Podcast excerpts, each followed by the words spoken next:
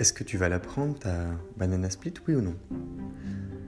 Est-ce que tu vas prendre euh, une voiture plutôt rouge, plutôt bleue, ou tu veux vraiment du rose? Est-ce que tu penses que tes nouvelles claquettes t'iront bien? Oui, tu préfères des tongs ou des claquettes? Quand t'as été voté la dernière fois, t'avais pris ta carte, non? Pourquoi il n'y a pas de tampon dessus?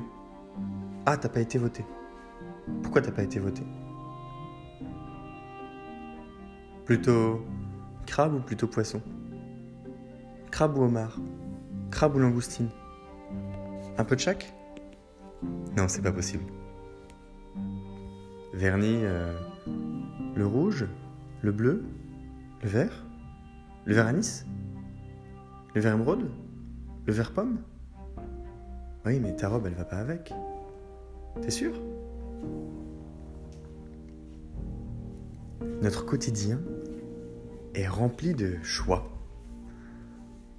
De choix, de micro-décisions, de sélection et encore d'un tri gigantesque. Celui avec lequel nous devons faire en permanence depuis notre réveil à l'heure du coucher. Il y a des gestes automatiques qui nous permettent de ne plus réfléchir, comme savoir ce qu'on va manger au petit déjeuner parce que nous avons nos habitudes. Mais quand il s'agit de s'habiller, ou encore de valider qu'on a une bonne mine, de savoir quel produit est allé sur son visage, jusqu'au moment de choisir une nouvelle série ou encore un film, un livre, nous avons besoin de nous décider et nous faisons en permanence une sélection, des choix, un tri dans tout ce que nous faisons, dans qui nous fréquentons, où nous les fréquentons.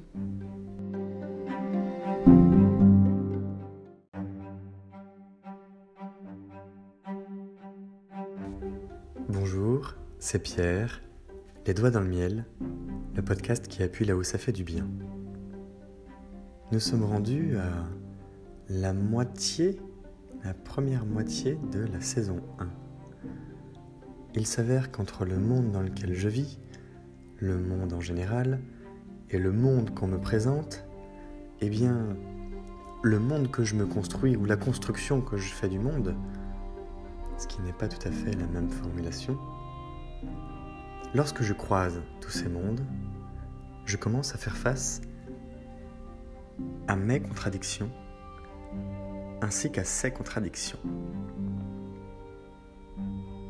Alors, les exemples d'introduction sont assez simples, sont basiques même, et ne représentent pas d'impact conséquent a priori dans votre vie, à moins que vous soyez euh, une fan du vernis veranis ou euh, du crabe, ce qui peut être lié, tout est lié. Mais la sélection, les choix et le tri que nous faisons nous font miliner en permanence pour comprendre où aller, quoi faire, quelles actions mener, à la fois pour nous développer, pour nous renforcer, nous épanouir.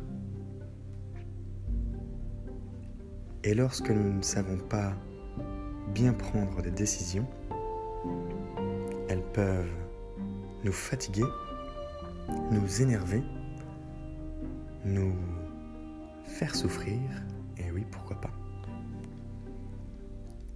Alors, lesquelles sont-elles?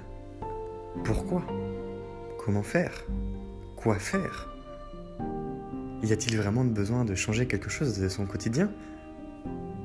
En sachant que si on devait prendre certains des patrons les plus puissants du monde, comme Mark Zuckerberg, qui ont décidé de ne s'acheter que les mêmes tenues pour ne plus avoir à prendre certaines micro-décisions qui les fatiguent. C'est pour ça que vous le voyez habillé avec un t-shirt gris et un jean baggy en permanence. D'autres font des choix plus abrupts en coupant littéralement les branches de l'arbre qui représente leur famille ou encore une celle de leurs amis, de manière à ne penser qu'à eux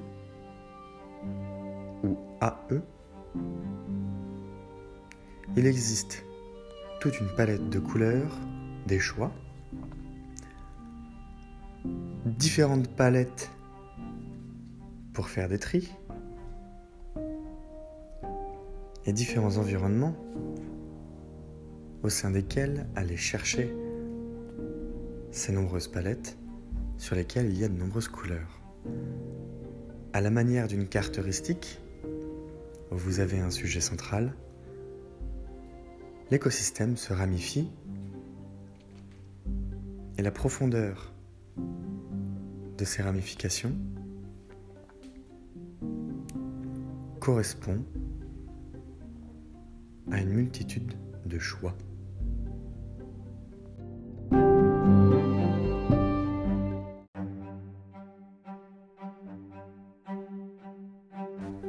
Allez, juste un exemple. Si vous avez un sujet au sein duquel vous avez trois choix possibles qui vous emmènent à trois sélections possibles, qui vous emmènent à trois environnements nouveaux au sein desquels vous devez trier ensuite par ordre hiérarchique l'ordre de vos priorités. Vous avez un ensemble de 28 sujets. 1 plus 3 fois 3 fois 3. Avec lesquels vous débrouillez. Tout ça à partir d'un seul. Ça commence à faire vite beaucoup et nous pouvons être rapidement submergés par la quantité d'informations auxquelles faire face c'est pas toujours des choix extrêmes, mais ça peut nous prendre du temps. Ça peut consommer de la borne passante. Quand on est en retard pour un événement, les conditions peuvent être vite oppressantes. Si nous ne savons pas quoi faire sur le moment, nous avons un mécanisme d'autodéfense qui est tout simplement de ne plus rien faire. Vous vous êtes déjà arrêté, j'en suis certain, de, fonctionner dans une pièce à un moment où vous étiez pressé par le temps. Vous vous rappelez de cet instant? Il fallait partir, il manquait une affaire, vous aviez une urgence à régler, vous vous retrouvez dans une pièce et là, paf, vous ne savez plus quoi faire. Vous restez immobile. Vous ne savez pas si vous devez faire ci ou ça.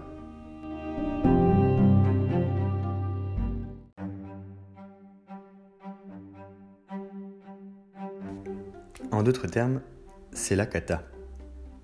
Littéralement.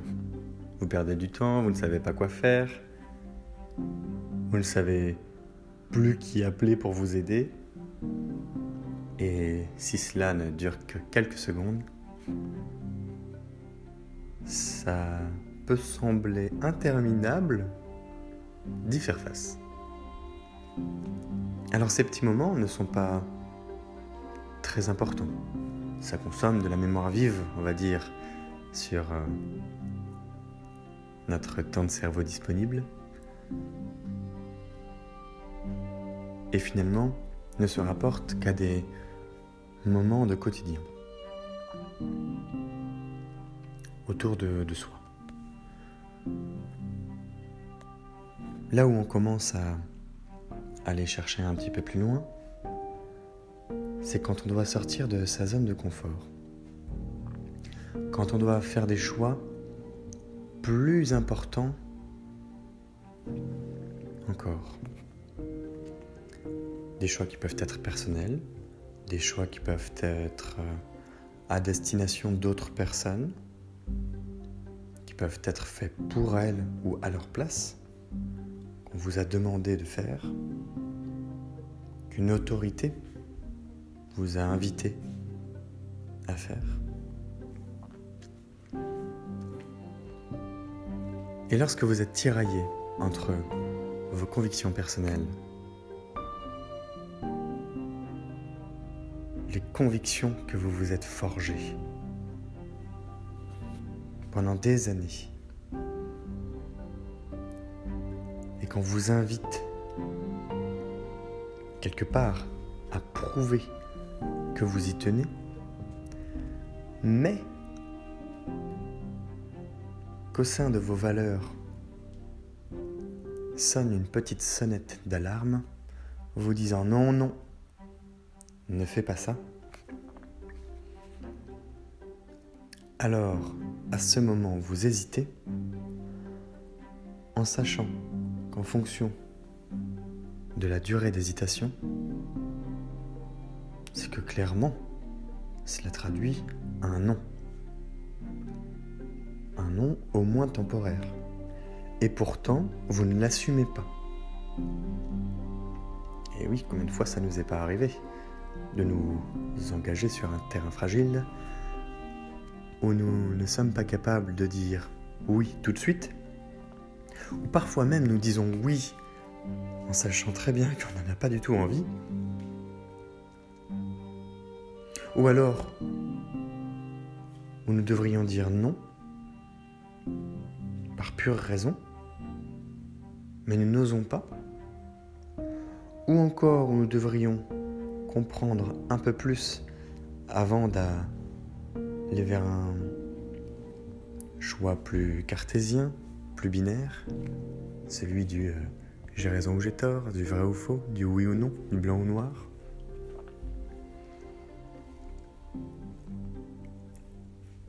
Bien, nous développons un système de pensée ramifié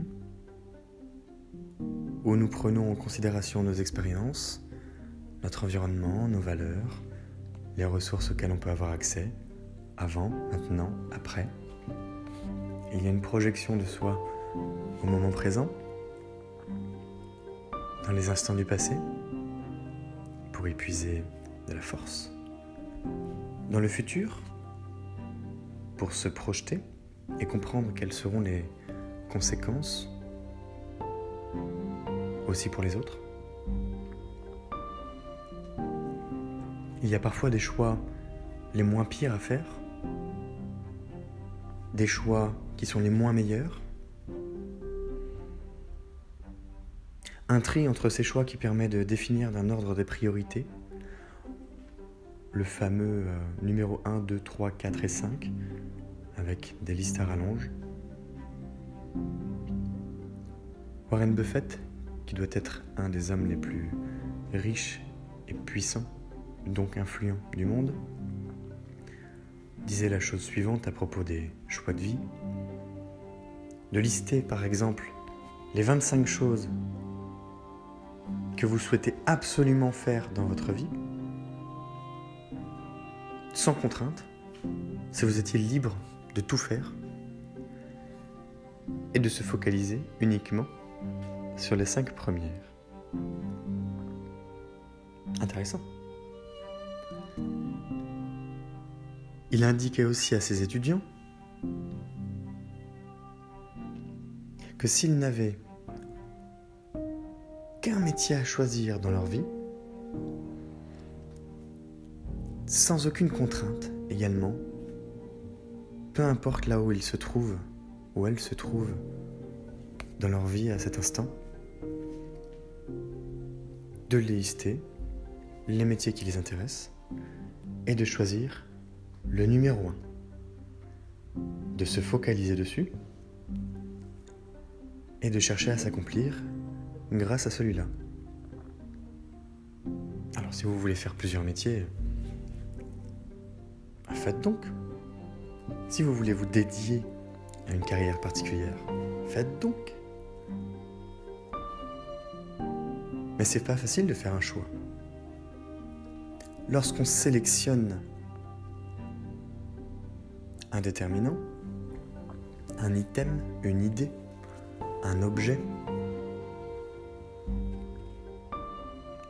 On peut sélectionner avec tout ce que cela implique de le faire, mais peut-être pas les autres.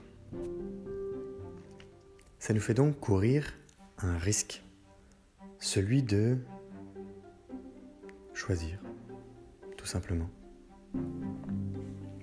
Celui de se limiter. Nous percevons cela comme une forme de non-liberté, parfois.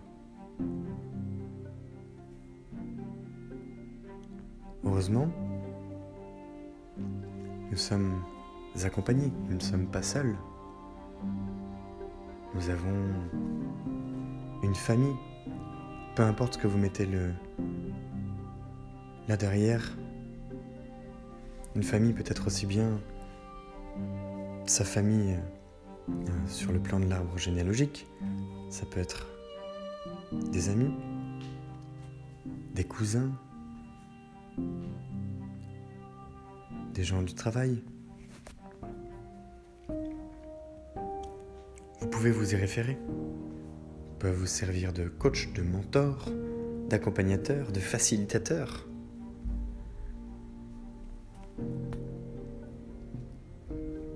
Nous avons donc des points de repère qui sont des personnes extérieures.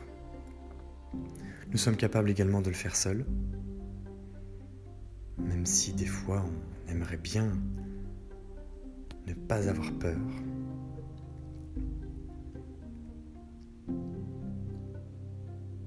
Les ancrages nous retiennent, l'envie d'évolution nous pousse,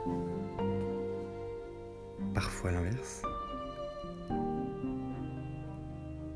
mais toujours complémentaire.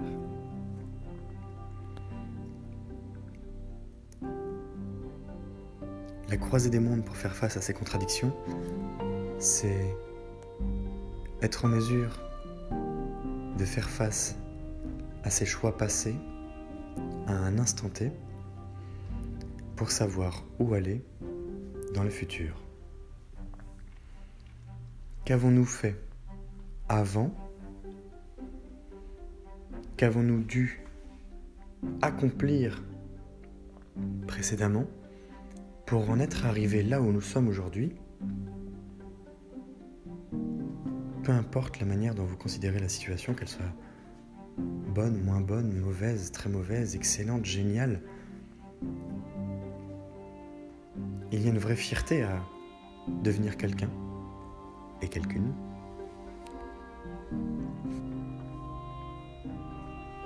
Ce n'est pas évident en revanche de se développer avec ce que l'on peut considérer parfois comme une sorte de fardeau. Toutes ces micro-décisions du quotidien et nos choix à plus grande échelle. Puisqu'ils nous ont définis pendant des années, le jour où il s'agit de passer une marche importante, cela peut nous désarçonner nous faire tanguer, fléchir, réfléchir. Et quoi qu'il en soit, nous amener à mûrir.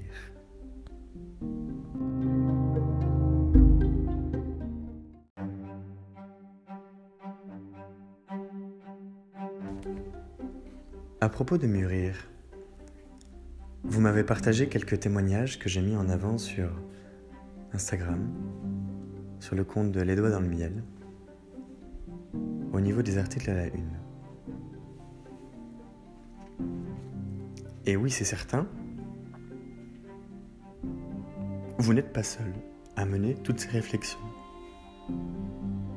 Et nous sommes très pudiques de les partager parce qu'elles sont extrêmement personnelles elle ne concerne pas les autres.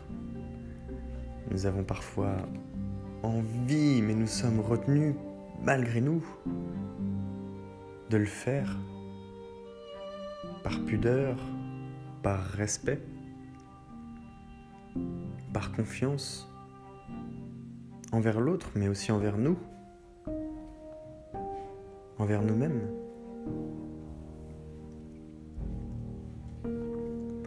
Alors si vous avez ne serait-ce que des idées à partager, des questions, posez-les. Vous pouvez le faire directement sur Encore ou encore sur Instagram. Vous pouvez aussi partager le podcast via les différentes plateformes sur lesquelles il est accessible. Et il y en a un certain nombre. Actuellement, elles sont sept. Encore, Spotify, iTunes Podcast, Radio Public, Google Podcast, Breaker ou encore Pocketcast. Ça, c'est du choix, pour le coup. La prochaine fois, nous aborderons une notion que je viens d'introduire, qui est celle des gens bien. Eh bien oui, ceux auxquels nous nous référons par antagonisme aux mauvaises gens, aux gens mauvais, que nous verrons ensuite. Et sur cette réflexion de croiser les mondes pour faire face à ces contradictions, c'est Pierre, les doigts dans le miel, le podcast qui appuie là où ça fait du bien. Je vous souhaite une belle journée.